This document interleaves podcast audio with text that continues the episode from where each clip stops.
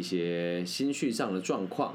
因为有很多粉丝都问我说：“哎，你怎么啦？是不是不开心啊？等等等等的。”前阵子我很喜欢抱怨说：“呃，我觉得这个世界不公平啦，然后会觉得别的老师做的都很错啦，会觉得我身边的每个老师都应该要效仿我的方法。”然后也不是有意批评，会一直说：“嗯，某些老师应该要做的更好，某些老师应该要怎么样怎么样。”但随着自己最近这阵子的心绪状况，这起伏蛮大的。反正事情都已经都已经过了，就跟大家分享哦。已经严重到我严重失眠，然后吃也不能吃，睡也不能睡，这样的状况大概大概近大概持续了有将近两周的时间，大概对差不多一周半到两周左右。那我就一直在想说，为什么会这样？因为在我大学的时候，或者是有认识我超过十年的朋友，都会知道十年前的我不是这个样子的。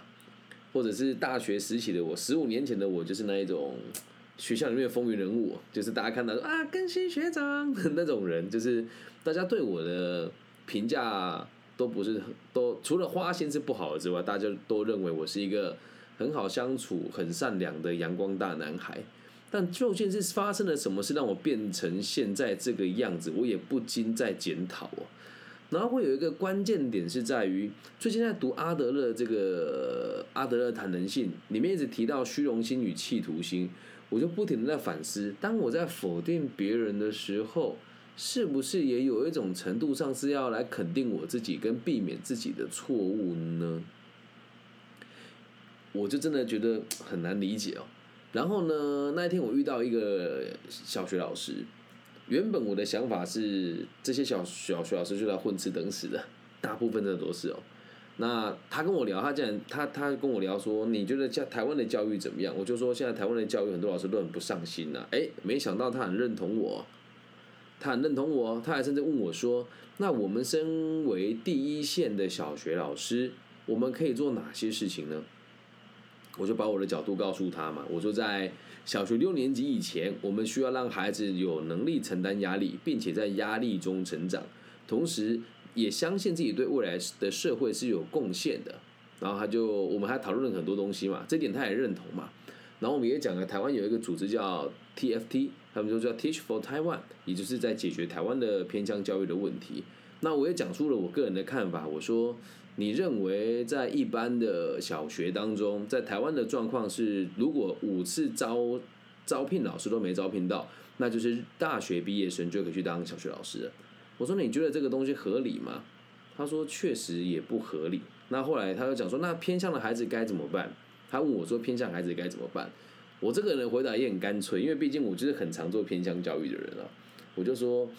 其实都只是换个位置，问题没有变呢。他说：“可是，在偏乡，大部分的孩子都是祖父母带大，他们会有隔代的问题啊。”我说：“他偏乡的孩子，在我们在城市里面，隔代的孩子不是也特别多吗？再加上，其实师生的比例还是比较低的，在偏乡的的这个小学，他们所接触到师生比例是比在都市还要更好的。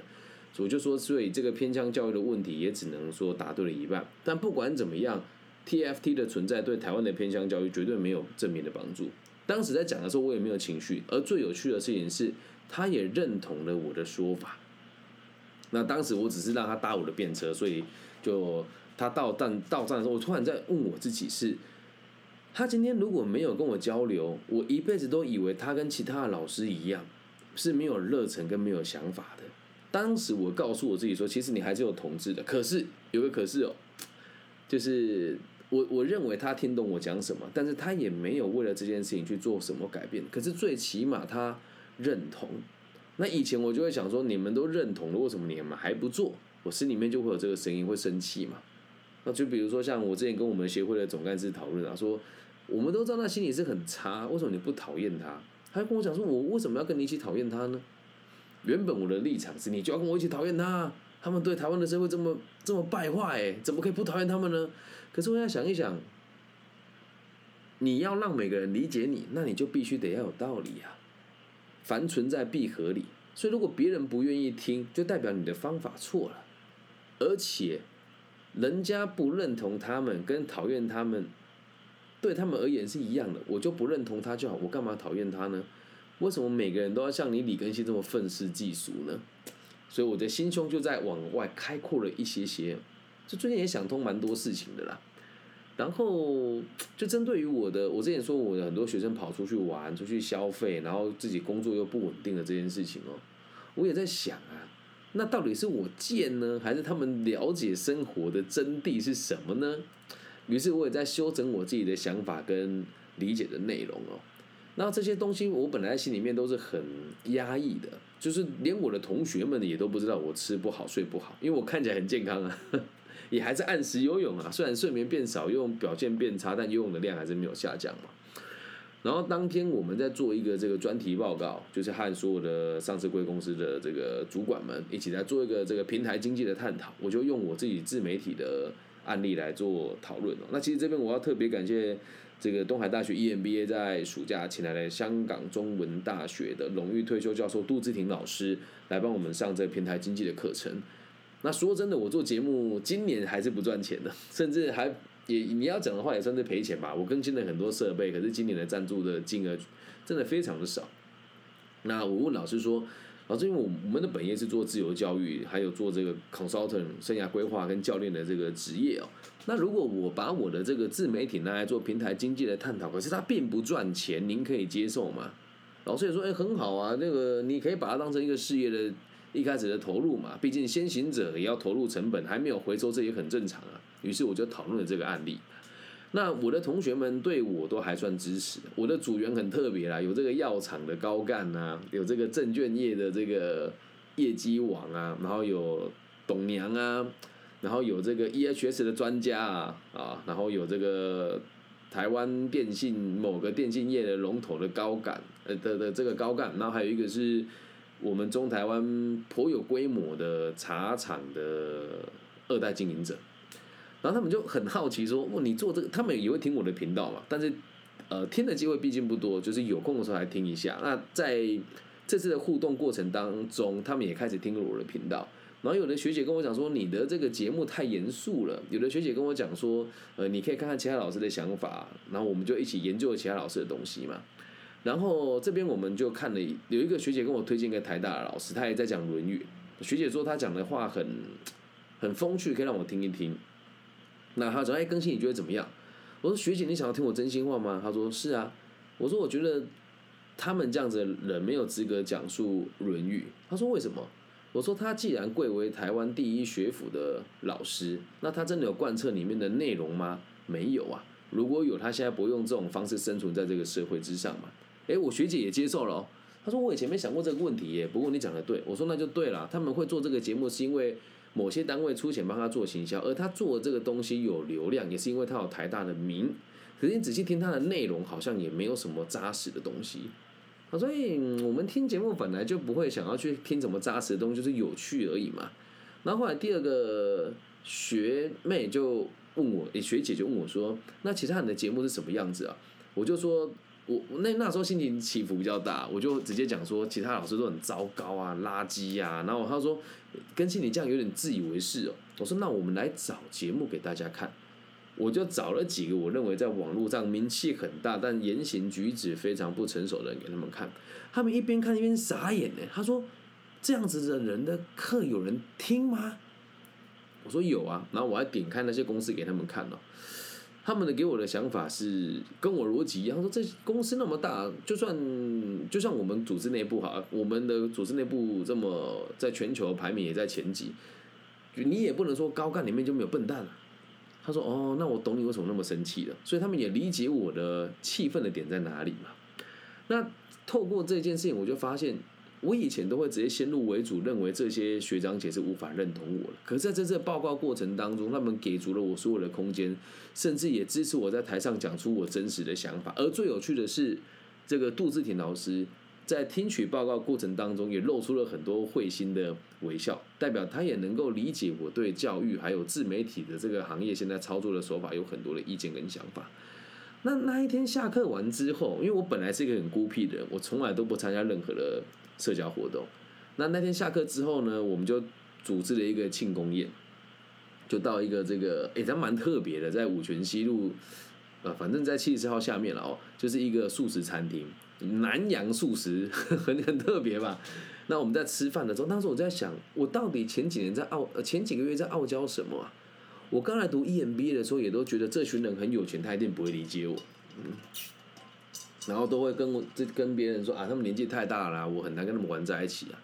可是那天吃饭的时候，我们学期呃这个课程结束了嘛，学姐就拉着我的手说：“根西真的很感谢你，我们的报告真的非常非常荣幸可以跟你一起完成，让我们那么轻松可以得到这三个学分。”我说：“千万不要这么讲，你们跟我讨论那么那么多东西，你们才是辛苦的，要消化我这么多自以为是的想法。”我突然有一种感觉是，我好像重新的认识了这个世界，在就就有一种想法是，我可以跟大家处得很好，为什么我会变成这样呢？于是我去追溯我的生命经验，我才发现我也是被迫成为这个样子的。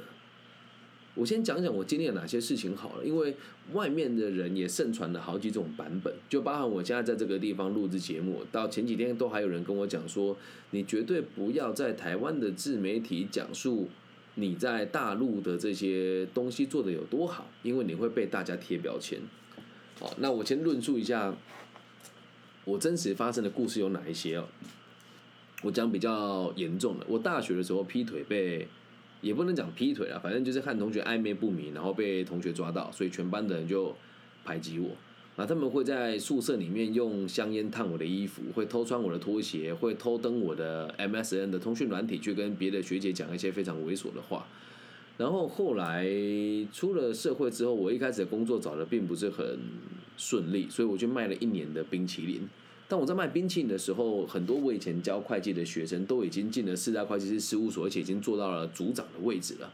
我的心理实就很不平衡。那之后顺利进了事务所以后，也是脚踏实地的生活。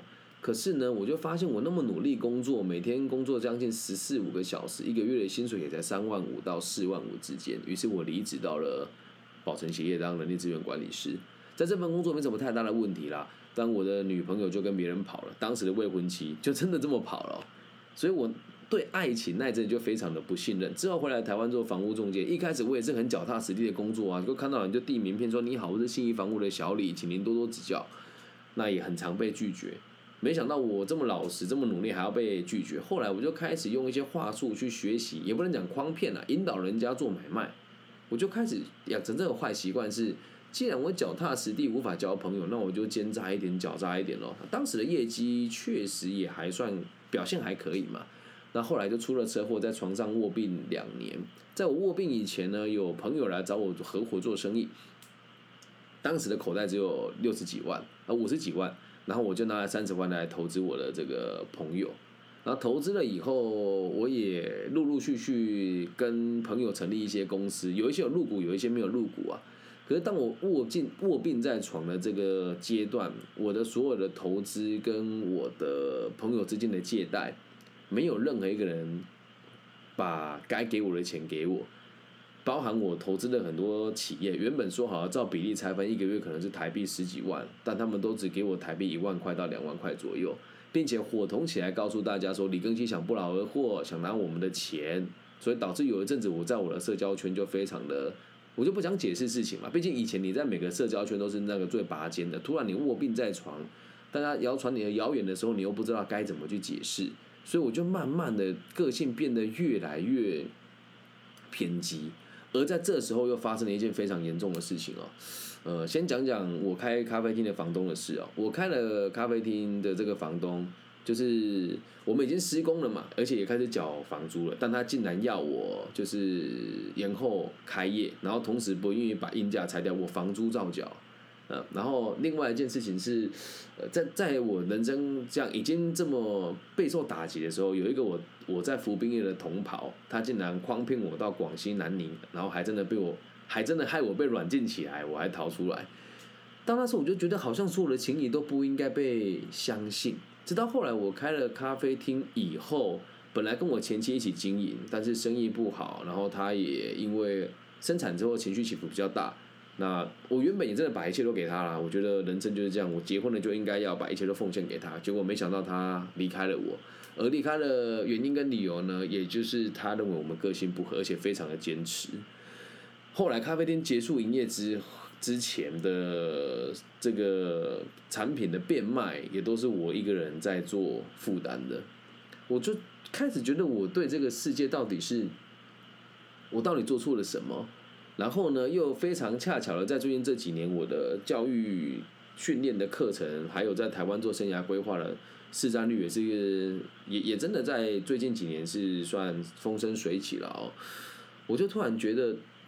我开始变得偏激跟孤僻以后，我的事业却变得很顺利，于是就养成现在这个样子啊！我对任何人都不信任呢，所以吃不下也睡不着，就觉得为什么大家都不理解我？我就我很想问我自己：你要人家理解你干嘛？人家不理解你一定有原因，代表你对人家没有利用的价值。再加上你过去遇到的人也只是世界上的一部分，你为什么要这么以偏概全呢？然后这个想法理解了之后。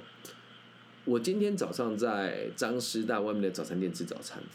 那江师大的学生素质，我不是说他不好，而他们确实都会很骄傲的说，我在排名前几名的大学，那我毕业之后就是要考进大企业，然后去当这个工程师。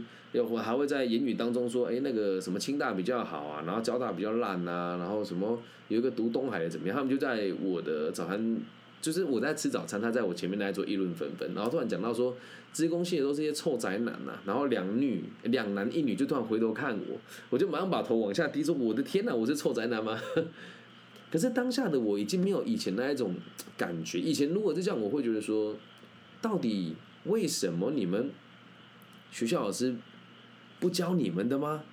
怎么可以这个样子呢？你们在外面这种言行举止，然后就是也都是大学生的，竟然会为了要进上市贵公司，然后说我要再读一年的研究所，反正我也不知道我要干嘛，然后还去批评人家。但我我后来想一想，一般人的思维不就是这样？所以一边吃早餐，我就一边跟自己说，既然我们开始重新读《论语》，然后又在信奉个体心理学，呃，不能讲信奉了，以个体心理学为目标的话。那我们真的试着要能够让自己对社会更有兴趣啊。于是我就跟自己说，其实这个世界上什么样子的人都有。那你如果严格到每一个人都得跟你一样，那就代表一件事情哦，你只是在满足你自己的私欲而已啊。你为什么就不能包容这些人跟你不一样呢？你说啊，以前我都说别人在伤害这个社会，其实没有诶，社会就是这样啊。没有人在伤害他，你的偏激跟孤僻才是伤害你跟你周遭的人呢。然后那天有一天，我跟我妈聊聊很久，我就说，我就搞不懂为什么大家对自己这么没有要求。然后我妈就跟我讲，她说人生不就是这样吗？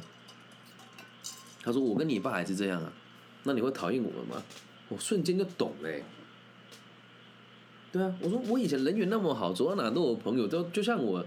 最近这几年的社交圈比较封闭啊，在我大学毕业那四五年，我真的是到全世界每个地方都会马上有人可以，就是来接待我，就是好朋友嘛。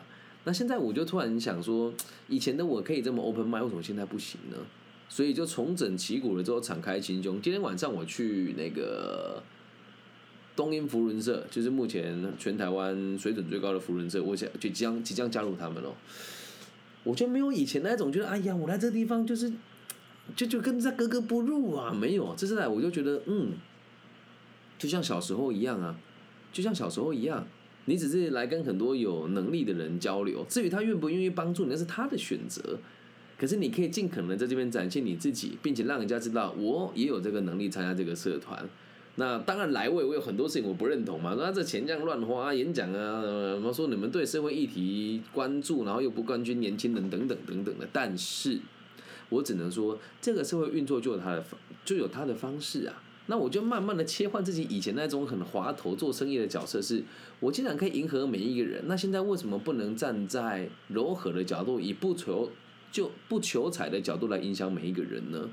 所以你们接下来会看到一个全新的我，不会那么的愤世嫉俗，然后心情也会比较放松一些些，言语也比较不会有那么多的对立，所以敞开心胸吧，对你对这个社会都好。不过这一点我觉得还是要勉励一下自己吧，毕竟我不能这么大量的否定自己，以后也是会不开心的。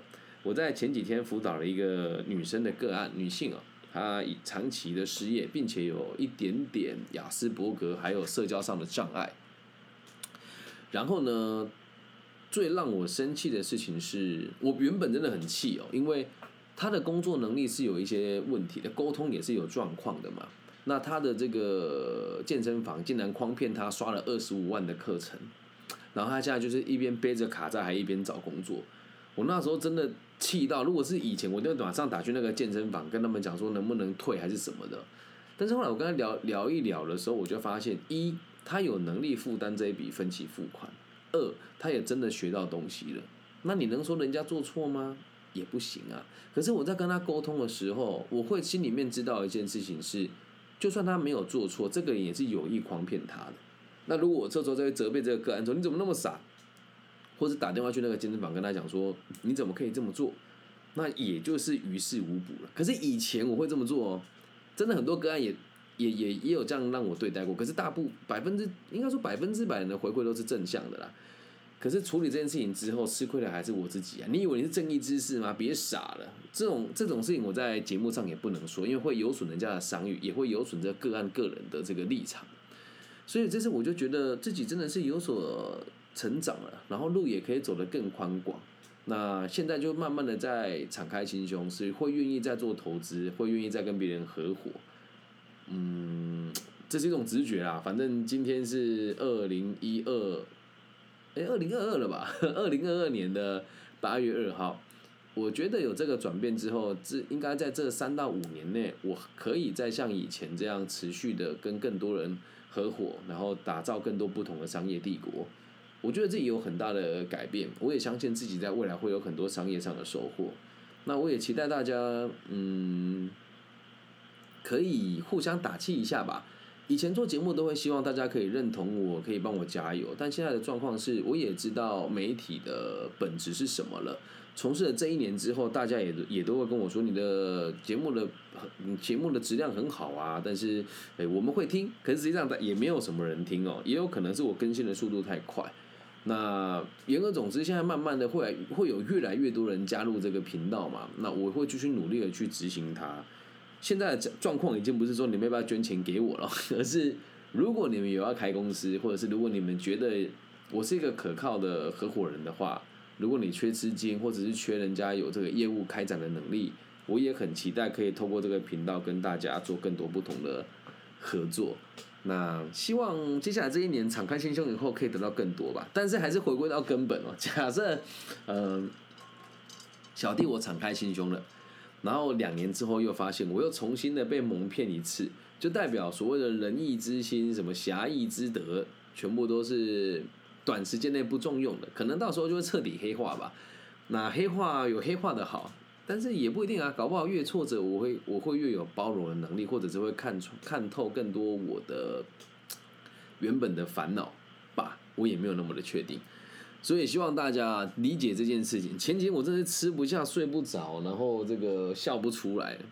但我现在跟大家讲哦，如果你一直封闭在自己的世界当中，永远都觉得自己是对的，那你一辈子都不会开心。然后又有一个假设，就像我自己真的是在我的我的年，在我的年纪跟我的世代当中，我是真的有一点小小的自我成就的人。我如果这个死脾气不改哦。对我来讲影响会很大，因为我会在这个框框被限制住，而且我可以向下的去嘲笑很多人，但这都不是一个健康的做法。敞开心胸以后，世界就不一样了。但是你说我会妥协教育吗？我只能说我不会妥协，但我不认同不代表我要跟人家为敌啊，对吧？那如果真的有更多人想要用我们这样子的方式去这个社会上和人家应对或是运作，我的目的也就已经达到了。懂吗？那也希望大家可以跟着我的频道一起成长。那我也是用我自己的方式，跟真实的生活和大家分享。毕竟在这么多的自媒体频道里面，我这么做压力也是大了。我用本名跟大家互动，所以我真的不能犯任何的错。可是很有趣的事情是，我这么自律又善良，本来就不会犯错啊。我自己是这么认为的。唉，媒体啊，教育啊，不都这么一回事吗？我会继续的努力的朝我理想的方向前进。那如果你也喜欢我的频道，记得帮我分享、按赞加订阅哦。那也希望大家真的可以透过这个节目得到更多安定的感受。我也是个以身作则的人，然后我也有对，就是我也有被医生诊断过说我有过动症，然后有一部分的这个早愈的这个状况，甚至我到现在每天早上起来都还会有想要杀死自己的念头。但我觉得这念头改变了之后，或许就会慢慢的更好转吧。即使有这样子的念头，也影响不了我什么，了解吗？期待一下全新的我。